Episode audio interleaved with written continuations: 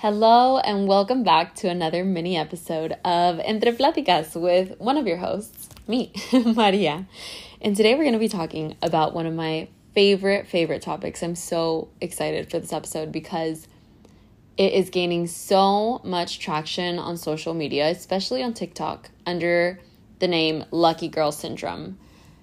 And it's funny because I feel like I have been living with this syndrome since probably since I was 12 years old and it comes with a story. But before I get into it, I just wanted to talk about how I think this is such an important philosophy to have in your life. I've seen the benefits that it has in my life before it was even a thing on social media.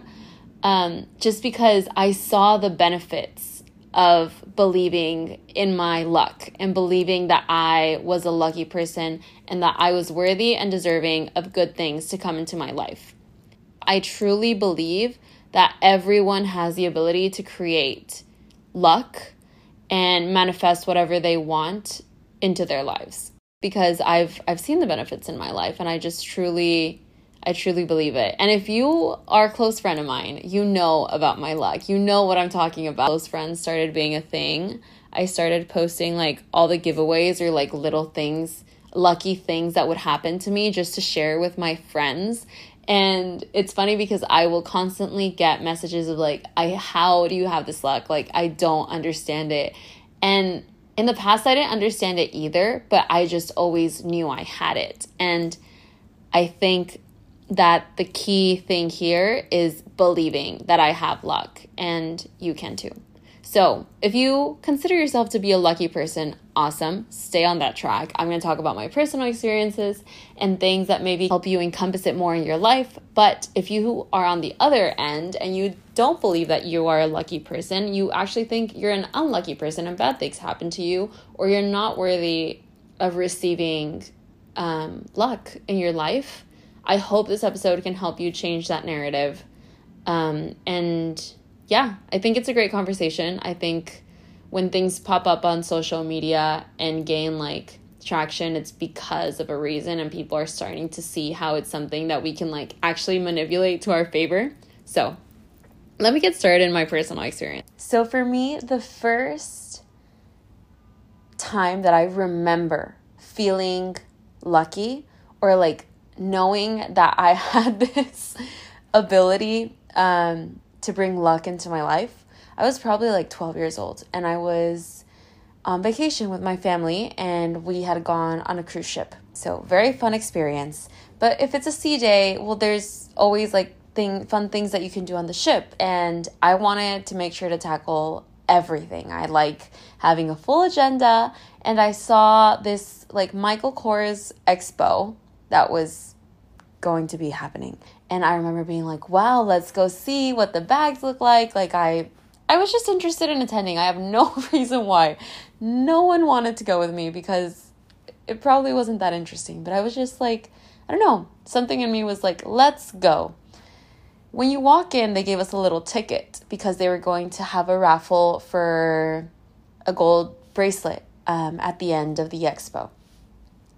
And I'm there in like my preteen era, all excited because I'm seeing bags and I'm seeing like designer things. And it was just, I don't know, it was exciting to me at the moment. So at the end, I remember vividly how the presenter is starts calling out the numbers and all each number was on my ticket. She was like nine, and I was like, oh my gosh, I have a nine. Six, I have a six two i have a six i have a two and it went like that until i was the lucky number and i won that giveaway when i was 12 years old. I was probably the youngest in there. I had no need to be the winner of this bracelet but i was and something in me felt really good. I was like wow my gut told me to come to this event and i ended up winning something and it just felt good. And i know it's a stupid random story, but it is the first time that I remember being like, wow, I'm really lucky because of the, I don't know, 80 people that were in that room. I won that. And that means, and I remember everyone being like, wow, Maria, you're so lucky. You're so lucky. And I was like, yeah, I'm so lucky. And I don't I really don't know how, but I it felt so good that I just grabbed onto that feeling and ran with it because for the rest of my life, I have told myself that I am a lucky person. In high school, I remember like when Instagram giveaways started to gain traction, I would comment a few times and I I would instantly win obviously not all of the giveaways that I entered and it's not like I was entering giveaways on a daily basis, but if one would pop up on my feed and I was like, I just have to tag a few friends, I would tag my friends. And I can tell you with certainty that to this day, I have won around 15 giveaways. May not sound like a lot, but if you've tried winning something on Instagram, it's not that easy. And people will text me and they're like, How are you so lucky? You always win these things. And I literally just say, because I'm a very lucky person. Because when people ask me, I say that I'm a lucky person, I just inherently have this belief about myself. I have conditioned my mind and my life to just um, project luck, I feel like. So, it's like if we're going into a restaurant, the last table um, will be available right for us. And I'm like, oh, it's because it's because I'm here. It's because I've got that good luck charm. Um, I will be, I don't know, the other day I went to Insomnia Cookies, one of some of my favorite chocolate chip cookies, and I wanted one after dinner with a friend, and they're like, "Oh, we're so sorry. Someone just made a huge order. We have to like reserve all the cookies in the store for that order, so we can't give you any more." And I was like, "Oh, n- no worries. Like, thank you so much." And we were just gonna walk around to get another dessert. As I'm leaving, um, one of the guys who was working the the counter walks out with a box and a dozen of cookies and he's like oh like so sorry that we we weren't going to be able to give them to you we reserved these just for you um take them no charge thanks for stopping by and i just said thank you so much and remember just feeling like awesome lovely. Like these things are meant to happen to me. Like this is awesome and I want more of these things to happen to me. And it sounds like little things, but I just have learned to I don't know, understand that the universe is conspiring in my favor and I truly believe it is all a belief that you hold about yourself and what the world should be giving you because you deserve everything that you want and you really need to believe it in order for those things to come. I think another big thing that has helped me um, in this was a book. It's called The Alchemist by Paulo Coelho, one of my favorite, favorite, favorite books. I read this when I was probably like 14, and it is also one of those quotes that has really stuck with me, and I I remind myself of it constantly. It's the universe is constantly conspiring in your favor. I don't know if I said it exactly right, but that is that is the gist of of the quote. It's saying how no matter where you are, what you're doing, the universe is always conspiring in your favor. And you need to know and believe that in order for you to see how the universe is doing that for you. Another thing that has helped me, and um, this is a shout out to my dad.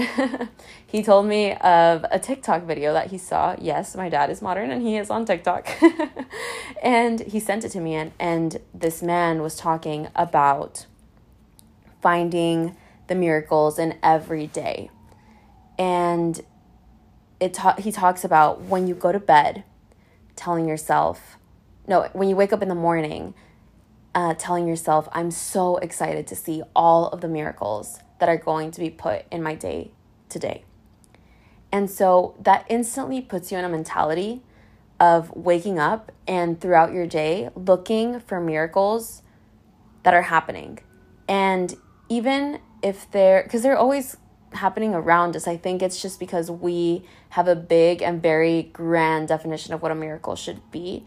But miracles can be small and little joyous things in life. And if you are able, and if you ask yourself that every day, is like, what are the little miracles that I'm seeing in my everyday life you'll start to recognize these little instances of luck, these instances of love, of joy, and learn to see them and value them as as something bigger, as a miracle. Um, and so when you're going to bed at night, going through your day, like hour by hour, instance by instance, and trying to recognize what are those small instances of luck, joy, or miracles that you see in every day. And I think that's something that when I remember to do, it also really helps me to recognize all the great things that are happening in my everyday, no matter how small they are. From the joy I got from receiving um, a coffee from a friend to how good it felt to send in that application that I had been working so hard on or or finally getting to watch that show that I really wanted to enjoy with my roommates like no matter what it is I think that we need to deconstruct the idea that luck, lucky girl syndrome, and miracles don't have to be these huge things. And trying to find them in our everyday life will help you recognize them more. I feel like if I, when you write them down, it's just nice to remember that these cool and amazing things like happened in your life. So that is something that I am writing down to do. Um, and I started a list on notes just of like the like I, I called it lucky charm because that's what one, one of my aunts calls me um, a lucky charm and that's why i liked uh, to name this episode along those lines because i think we don't need something to be our lucky charm it's not a four leaf clover it's not now that i think of it when i was little i remember i would uh, on the ground i'd look for four leaf clovers never found one turns out it was always me it's inside of you. It's not something external. It's not something that you need to find. It's within you. So it's, it's something that you can find within yourself. Very powerful, very powerful uh, piece of information, I feel like. And I guess the last thing I have for y'all is repeating affirmations to yourself revolving about around luck and worthiness and receiving and the universe conspiring in your favor like these repeating these things to yourself, even though you don't believe them yet, will eventually lead to you believing them. And the more you tell it to yourself, the more you'll also be able to see it in your life. Because I am sure that there are constantly things happening in your life that are good. I believe that also bad things happen. So I don't think that um, internalizing the good things means that there will no longer be bad ones, but it will help you focus more on the positives rather than the negatives. So, with that, I leave you all. I really hope you enjoyed this episode. Um, I have no shame in telling people about my luck, and I really, really hope that it's something that you can cultivate in your life as well. Um, I'd love to be able to ask you in the future why you are one of the luckiest persons or people that I know because when people ask that is one of the my favorite things that people will ask me is like how do you have so much luck because I want everyone to feel lucky. I think we all deserve it. Um, and with that thank you. Thank you for listening. Always here as a resource. Let me know if this is something that you enjoyed or if anything resonated with you what topics you'd like to hear in the future. Love y'all. Thank you so much for being here. And know that the power of luck is within you. You don't need to find it anywhere else.